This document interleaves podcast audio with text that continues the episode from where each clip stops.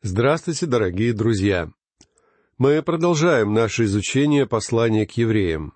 Сегодня, а также в нескольких следующих лекциях, нам с вами предстоит обсуждение шестой главы этого послания.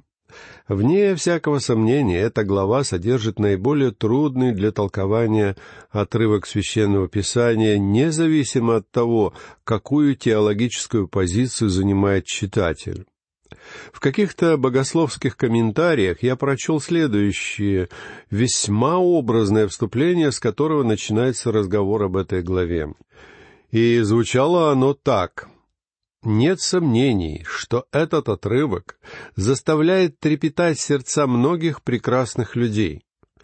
Шестая глава послания к евреям возвышается в Новом Завете с мрачным величием и непоколебимой суровостью, внушая благоговение и трепет, подобно великой горе Синай, когда Господь снизошел на нее с языками пламени, мрачными облачными столпами, громами, молниями и неземными голосами, возвещавшими Божье явление.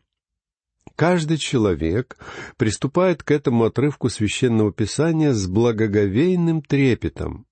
И каждый искренний богослов подходит к этому отрывку с чувством собственного несоответствия. Сам я, начиная обсуждение данного отрывка, вне всяких сомнений, испытываю также это чувство. Если вы помните, в предыдущей главе автор представил нам уже третье в этом послании предостережение об опасности, предупреждающее нас об опасности духовной глухоты, которая делает человека неспособным слушать. В шестой главе пойдет речь о новой опасности — опасности отступления — ибо автор сознавал, что многие христиане иудейского происхождения могли предвидеть скорое приближение гонений. Поэтому существовала опасность, что они оставят свое исповедание Христа и вернутся в иудаизм. В предыдущей главе автор уподоблял иудаизм со всеми его законами и ритуалами младенческой жизни — Поэтому здесь автор побуждает своих читателей расти и двигаться к зрелости. Прочтем стихи с первого по третий. «Посему, оставив начатки учения Христова, поспешим к совершенству, и не станем снова полагать основания обращению от мертвых дел и вере в Бога, учению о крещениях, о возложении рук, о воскресении мертвых и о суде вечном, и это сделаем, если Бог позволит. Автор призывает своих читателей оставить начатки учения Христова, а буквально оставить позади элементарные истины учения о Христе. Если бы речь шла о строительстве, это означало бы, что мы должны закончить работы над фундаментом и переходить к строительству стен. А если бы мы говорили об учебе в школе, это означало бы необходимость перехода от элементарной азбуки к серьезным научным дисциплинам. В данном случае автор призывает нас поспешить к совершенству, то есть двигаться к зрелому и полноценному возрасту. И этот призыв подводит нас к отрывку, который как никакой другой отрывок священного писания, вызывает у богословов множество трудностей. Более того, некоторые исследователи считают этот отрывок самым сложным для толкования текстом священного писания. Прочтем стихи с четвертого по девятый. «Ибо невозможно однажды просвещенных и вкусивших дара небесного, и соделавшихся причастниками Духа Святого, и вкусивших благого глагола Божия и сил будущего века, и отпадших, опять обновлять покаянием, когда они снова распинают в себе Сына Божия и ругаются Ему. Земля, пившая многократно сходящий на нее дождь и произвращающая злак, полезный тем, для которых и возделывается, получает благословение от Бога. А производящая терния и волчцы негодна и близка к проклятию, которого конец сожжением. Впрочем, о вас, возлюбленные, мы надеемся, что вы в лучшем состоянии и держите спасение, хотя и говорим так. Надо сказать, что девятый стих является своего рода ключом, помогающим нам подступиться ко всему этому отрывку. Однако мы нуждаемся во всем этом контексте, чтобы понять, о чем именно идет здесь речь. Приступая к изучению этого отрывка, мы незамедлительно сталкиваемся с одним удивительным фактом. Я говорю о том, что, как правило, богословы стараются избегать обсуждения этой главы. Даже весьма известные исследователи нередко полностью опускают этот отрывок в своих работах, посвященных посланию к евреям.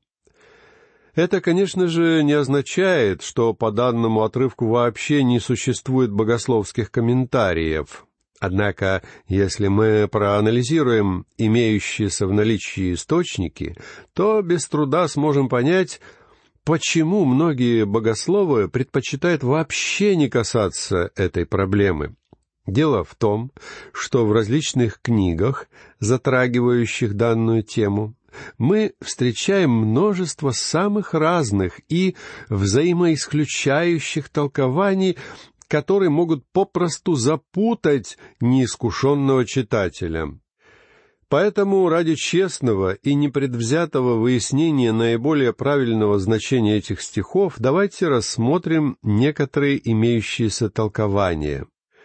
Из всех существующих на сегодняшний день толкований наиболее неудовлетворительным для меня лично является толкование, гласящее, что упомянутые в этом отрывке люди — это христиане, которые потеряли свое спасение. То есть, когда-то они были спасены, но затем утратили свое спасение. Есть множество верующих, которые держатся этой точки зрения, причем в большинстве случаев они являются искренними и честными христианами. Однако их убеждение причиняет им такой же дискомфорт, какой причиняют мне полеты на самолете. Я знаю, что, летя в самолете, я нахожусь в такой же безопасности, как и все остальные пассажиры. Однако мне не удается радоваться полету так, как радуются многие другие люди. Точно так же сегодня есть множество верующих, которые не уверены в своем спасении, а потому они не могут в полной мере ощутить радость этого спасения. И тем не менее, они спасены, если они возложили все свое упование на Христа, как на своего Спасителя. Ибо самое главное состоит не в количестве веры, но в том, на кого эта вера обращена. Причем, как правило, все те люди, которые исповедуют доктрину о возможности потери спасения, обосновывают свои взгляды именно этим отрывком из шестой главы послания к евреям. Существует также другое толкование, которая, на мой взгляд, содержит в себе определенный здравый смысл. Есть исследователи, которые утверждают, что здесь имеется в виду гипотетический случай, то есть, говоря об отпавших, автор на самом деле обсуждает лишь возможность того, что это отпадение может случиться. Иными словами, автор вовсе не утверждает, что подобное отпадение реально происходит, а лишь рассматривает данную возможность. Богословы, которые считают это толкование правильным, даже говорят, что это самое большое «если» во всей Библии и я был бы готов согласиться с ними. То есть, если бы я сам не являлся сторонником другой позиции относительно толкования этого отрывка послания к евреям, я бы принял на себя именно это толкование. Третье, возможное толкование указывает нам на тот факт, что на самом деле в греческом оригинале текста шестой главы послания к евреям нет никаких «если». В оригинале стоит причастие, которое должно переводиться именно так, как оно переведено у нас. Поэтому некоторые исследователи предлагают нам иное объяснение. Они говорят, что данный отрывок ведет речь о людях, которые лишь на словах исповедовали веру в Христа, но на самом деле не являлись истинными верующими. Иными словами, они полагают, что здесь говорится о тех, которые лишь называют себя христианами. К сожалению, я не могу принять данную точку зрения, хотя этой позиции придерживались многие известные богословы, как, например, Чарльз Скоуфилд. Именно эта точка зрения представлена в его знаменитой Библии. Кстати сказать, на мой взгляд, Библию с комментариями Чарльза Скоуфилда должен иметь каждый христианин, хотя я не считаю, что приводимые в этой Библии пояснения и комментарии всегда являются правильными и обоснованными. Итак, я не могу признать справедливой точку зрения о том, что люди, о которых идет речь в шестой главе, просто на словах исповедовали веру, не являясь истинными верующими. Священное Писание действительно нередко говорит нам о тех людях, которые лишь называют себя христианами. Мы должны признать, что в церкви действительно есть отступники — Например, апостол Петр в своем втором послании, в двадцать втором стихе второй главы писал «С ними случается по верной пословице. Пес возвращается на свою блевотину, и вымытая свинья идет валяться в грязи». Апостол Петр действительно говорит о людях, которые исповедуют христианскую веру лишь на словах, не являясь истинными верующими. Однако, когда мы заводим разговор о шестой главе послания к евреям, в ней мы находим истинных верующих, потому что они недвусмысленно названы истинными верующими. Например, если мы возвратимся к четвертой главе и посмотрим весь этот отрывок, мы сможем заметить, что об этих людях сказано, что они сделались неспособны слушать. Здесь вовсе не говорится, что они мертвы в своих грехах и преступлениях, как можно было бы сказать о неспасенных людях. А в двенадцатом стихе пятой главы этого послания сказано следующее. «Судя по времени, вам надлежало быть учителями, но вас снова нужно учить первым началом Слова Божия, и для вас нужно молоко, а не твердая пища.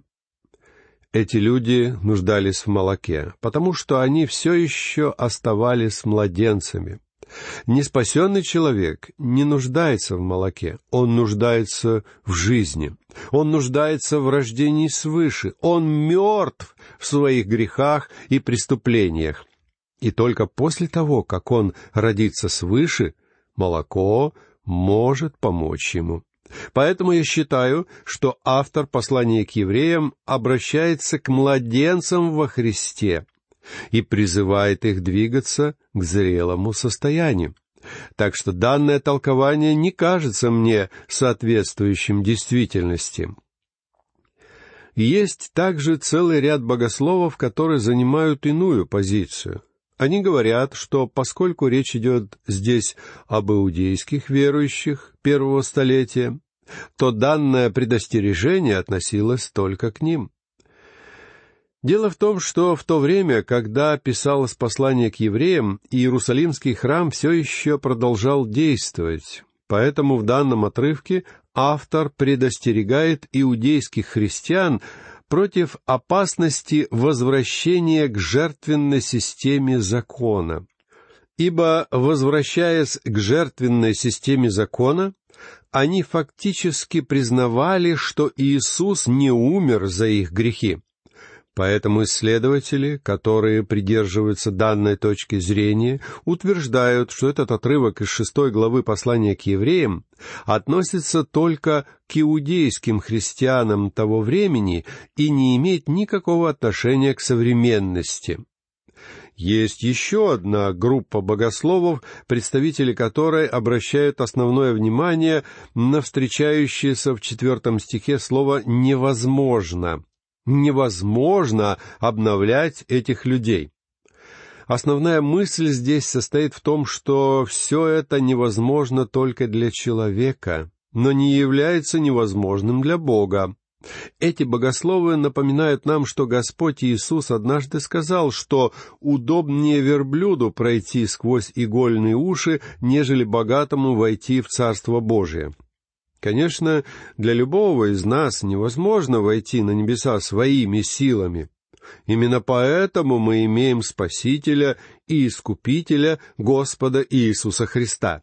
Таким образом, данное толкование опять-таки относится к числу таких, которые я не могу принять.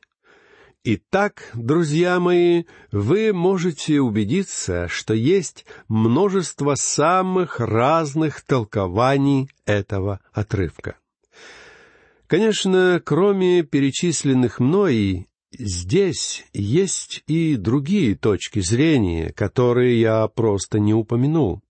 Но есть еще одно толкование, которое стало истинным благословением для моего сердца, и я хотел бы, чтобы вы внимательно и без всякой предвзятости выслушали его. Я всегда был весьма неудовлетворен всеми теми объяснениями, которые мне доводилось слышать. И это казалось мне весьма печальным обстоятельством. Но несколько лет назад в каком-то богословском журнале я прочел статью одного британского исследователя, посвященную этому отрывку послания к евреям. И его точка зрения кажется мне наиболее убедительной из всех тех, которые мне когда-либо доводилось слышать. Я ничуть не претендую на авторство в данном вопросе и отдаю должное этому английскому богослову. Но в то же время я несколько развил его идеи, добавив к ним свое собственное понимание. Итак, в чем же состоит это толкование? Во-первых, Позвольте мне привлечь ваше внимание к тому факту, что в данном отрывке автор вовсе не обсуждает вопрос о спасении. Я полагаю, что здесь он описывает спасенных людей. Автор сам говорит, что эти люди были просвещены, то есть они увидели свет, Кроме того, они вкусили дара небесного и сделались причастниками Духа Святого, а также вкусили благого глагола Божия и сил будущего века. Все содержание этого текста показывает нам, что автор говорит о тех наградах, которые являются результатами спасения.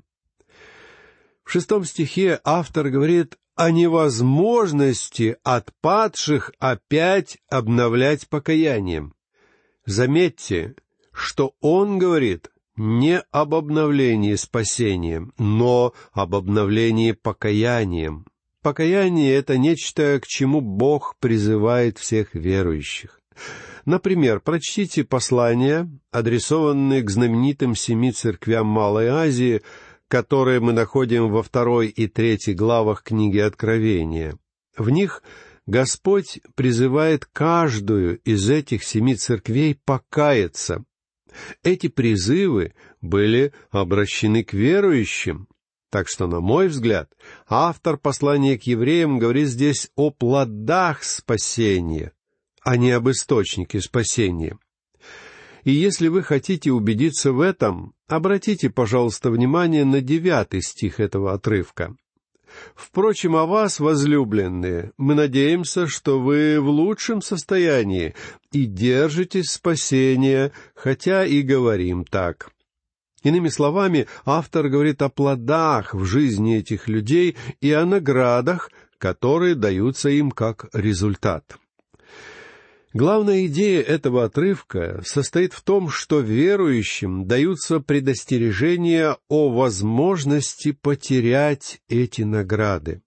Существует опасность, говорит автор, что вся их работа и все их усилия будут разом сожжены, так что не останется ничего, за что они смогут получить награду.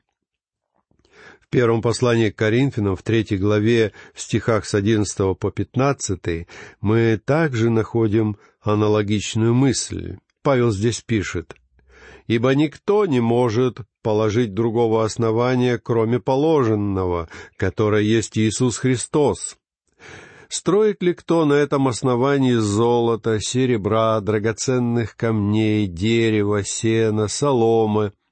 Каждого дела обнаружится, ибо день покажет, потому что в огне открывается, и огонь испытает дело каждого, каково оно есть. У кого дело, которое он строил, устоит, тот получит награду, а у кого дело сгорит, тот потерпит урон. Впрочем, сам спасется, но так, как бы из огня. Работа каждого верующего, друзья мои, будет проверяться огнем, а огонь, как известно, сжигает. Работа, которую мы делаем сегодня для Христа, будет подвергнута испытанию. Например, все те цифры о числе обращенных, которыми мы, как проповедники, так гордимся, будут однажды испытаны огнем. И это будет бушующее пламя, если наша работа выполнялась по плоти, а не по силе духа. И в результате у нас не останется ничего, ибо все дерево, солома и сено просто исчезнут в огне. Однажды каждый верующий будет стоять перед судилищем Христа. И мне бы так хотелось вложить в сердце каждого христианина осознание того, что этот суд не будет для него радостным и приятным праздником. Не нужно думать, что Господь Иисус похлопает вас по плечу и скажет, «Какой ты молодец! За все годы ты ни разу не пропустил воскресное богослужение». Нет, друзья мои, Господь будет смотреть гораздо глубже, он будет проверять нас, чтобы убедиться, действительно ли мы имеем плоды в своей жизни. Возросли ли мы в Его благодати и познании Его истин? Были ли мы Его свидетелями? Была ли наша жизнь чем-то полезна Ему? Являлись ли мы благословением для других? Друзья мои, я не уверен, что я с нетерпением жду возможности оказаться перед судилищем Христа, потому что я допускаю, что мне там придется несладко. На этом суде не будет решаться вопрос о моем спасении, но зато там будет решаться вопрос о том, какие награды мне суждено получить. И это же самое ожидает каждого из вас если вы, конечно, относитесь к числу его детей. Пожалуйста, помните об этом в своей христианской жизни. И этой мыслью я хотел бы завершить наше сегодняшнее исследование. Я прощаюсь с вами. Всего вам доброго. До новых встреч.